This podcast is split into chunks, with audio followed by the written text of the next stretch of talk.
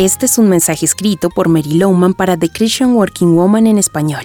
Y en los episodios de esta semana vimos luchar a nuestra amiga Fran con el desánimo. ¿Lo has experimentado tú también?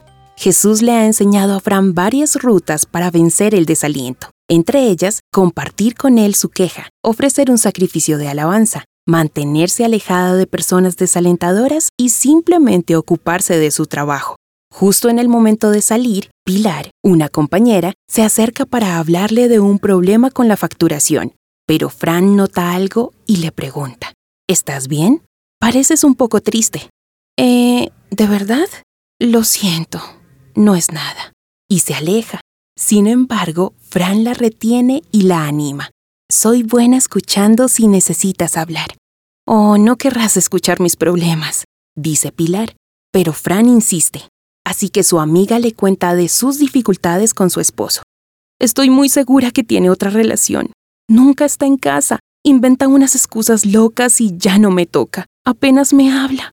Creo que en cualquier momento se va a ir de la casa. Fran le pregunta, ¿estás segura que no es algo de tu imaginación y estás llevando esto demasiado lejos?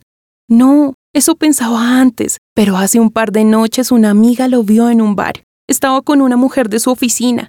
Supongo que atraviesa la típica crisis por la edad y me va a dejar a mí y a los niños por una jovencita, le responde Pilar con mucha tristeza. Continúan hablando y Fran le dice, ¿Quieres venir a mi casa esta noche y conversar un poco más? Sin darse cuenta de lo que había hecho, extendió su mano a otra persona cuyo problema es mucho más grande que el suyo. Pilar está muy agradecida. Fran, Realmente no quería desahogarme contigo, pero la verdad es que sí necesito a una amiga. Aquí tienes una amiga. Nos vemos esta noche, le afirma Fran. Después de que Pilar se va, ella pasa unos minutos orando por esa situación y luego se pregunta, ¿qué pasó con mi desánimo? Olvidé esas cosas que me molestaban. Me refiero a que mis problemas se ven muy pequeños comparados con todo lo que enfrenta mi amiga. El versículo de Proverbios 11:25 dice, el que es generoso prospera, el que reanime a otros será reanimado.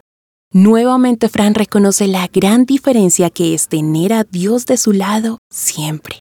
Cuando lo obedece, Él puede quitarle esos sentimientos de desánimo y devolverle la alegría de su salvación. Encontrarás copias de este devocional en la página web de christianworkingwoman.org y en español por su presencia radio.com. Búscanos también en tu plataforma digital favorita, estamos como The Christian Working Woman en español. Gracias por escucharnos, les habló Mónica Mateus con la producción de Sara Durán.